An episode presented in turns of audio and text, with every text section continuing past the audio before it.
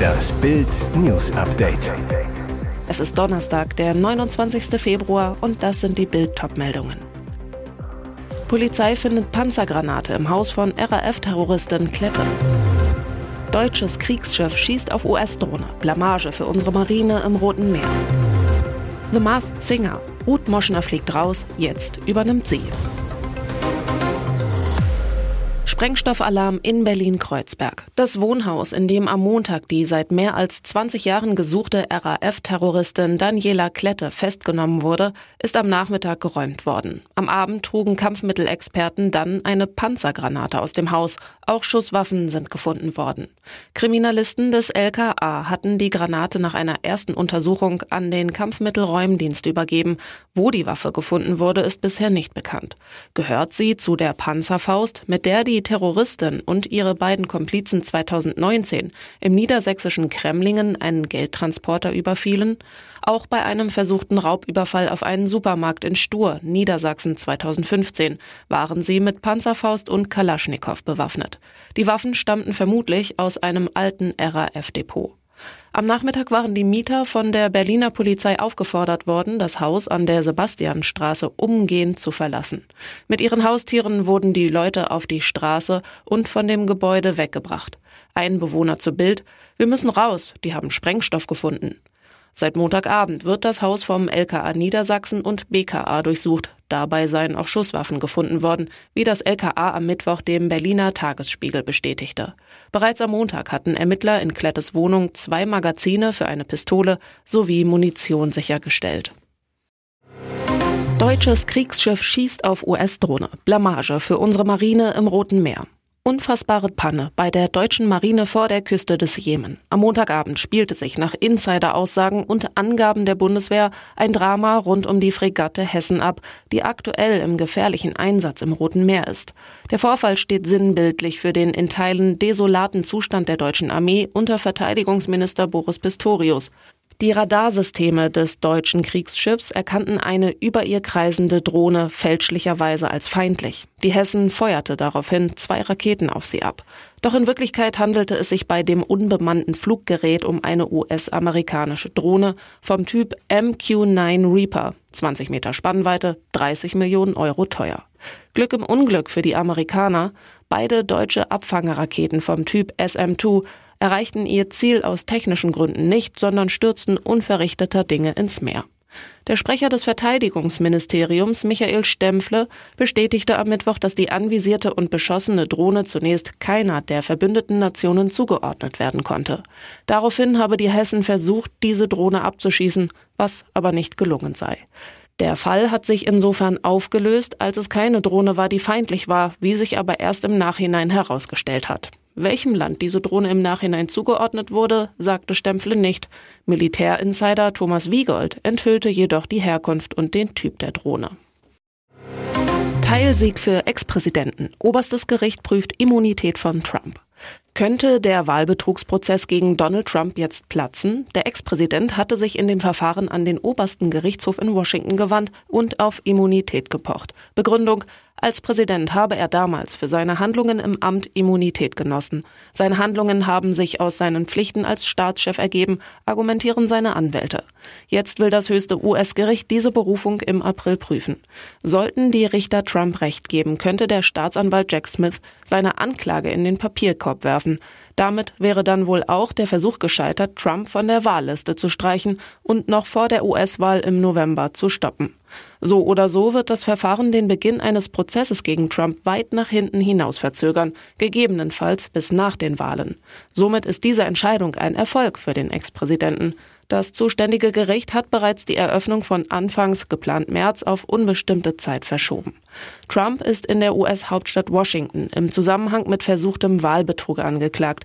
Seine Anhänger stürmten am 6. Januar 2021 den Parlamentssitz in Washington, während der Kongress Trumps Gegner Joe Biden offiziell als Sieger der Wahl bestätigte. Trump hatte zuvor seine Anhänger in einer hitzigen Rede aufgewiegelt. Bei dem Sturm auf das Kapitol kamen fünf Menschen zu Tode. Das Gericht will nun prüfen, prüfen, ob und wenn ja, in welchem Umfang ein ehemaliger Präsident Immunität vor strafrechtlicher Verfolgung für Verhaltensweisen genießt, die mutmaßlich mit Amtshandlungen während seiner Amtszeit zusammenhängen.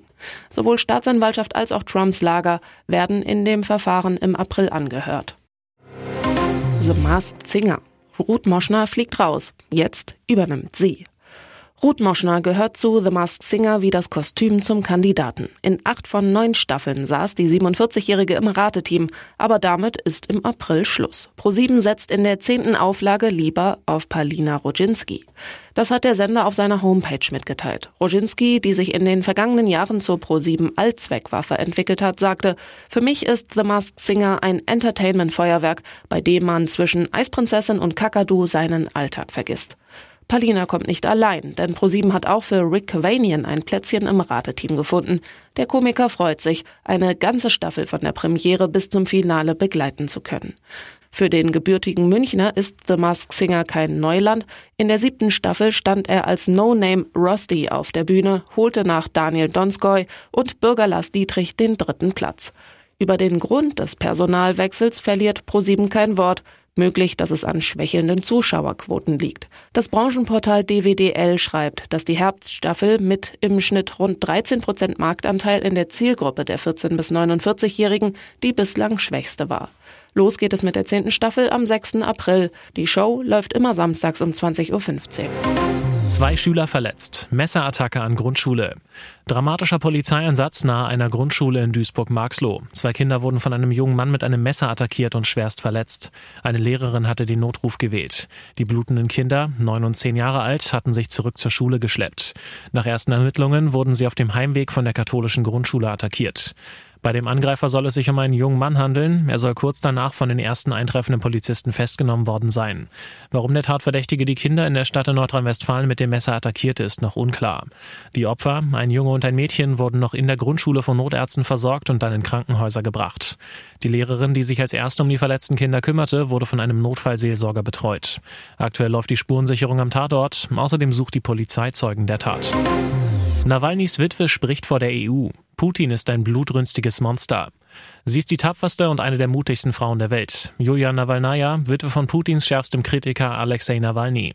Seit dem Tod ihres Mannes ist sie die inoffizielle Anführerin der russischen Opposition geworden. Und klar ist, so eine Gegnerin hatte Wladimir Putin noch nie.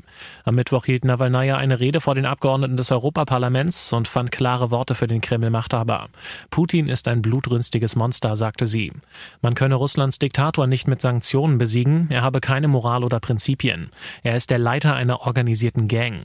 Nawalnaja hielt kurz inne, musste sich sammeln und bat um Verzeihung. Sie sagte weiter, Putin leitet eine organisierte kriminelle Gang. Wieder hielt sie inne und dazu gehören Giftmörder und andere Mörder. Zwölf Tage ist es her, dass ihr Mann, Kreml-Kritiker Nawalny, in einer russischen Strafkolonie laut russischen Behörden starb.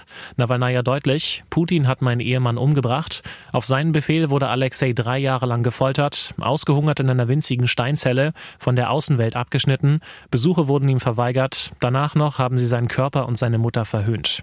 Und weiter, Putin ist zu allem fähig, man kann nicht mit ihm verhandeln.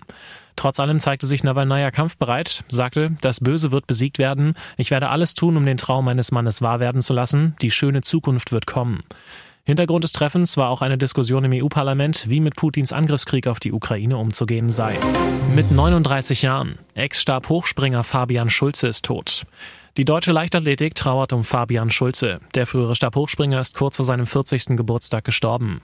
Wie der Deutsche Leichtathletikverband mitteilte, erlag Schulze am vergangenen Sonntag einer nicht genannten tückischen Krankheit. Er hinterlässt seine Frau und zwei Kinder. Schulze gehörte einer goldenen Generation deutscher Stabhochspringer an, zu der auch Tim Lobinger, Danny Ecker und Björn Otto zählten. Schulze wurde viermal deutscher Vizemeister und verpasste internationale Medaillen bei der Hallen-WM 2006 in Moskau, Hallen-EM 2005 in Madrid und bei der EM 2010 in Barcelona nur knapp. Mit seiner persönlichen Karrierebestleistung von 5,83 Metern nimmt Schulze Platz 9 der ewigen deutschen Bestenliste ein.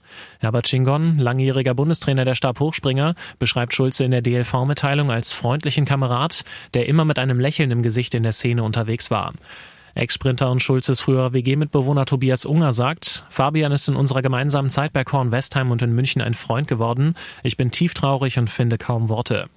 Erst vor einem Jahr hatte Schulze den Tod seines früheren Stabhochsprungkollegen Tim Lobinger miterleben müssen. Beim ersten deutschen 6-Meter-Springer war 2017 eine besonders aggressive Form der Leukämie diagnostiziert worden. Nachdem diese zunächst erfolgreich behandelt werden konnte, war der Krebs fünf Jahre später zurückgekommen. Am 16. Februar 2023 starb Lobinger in München.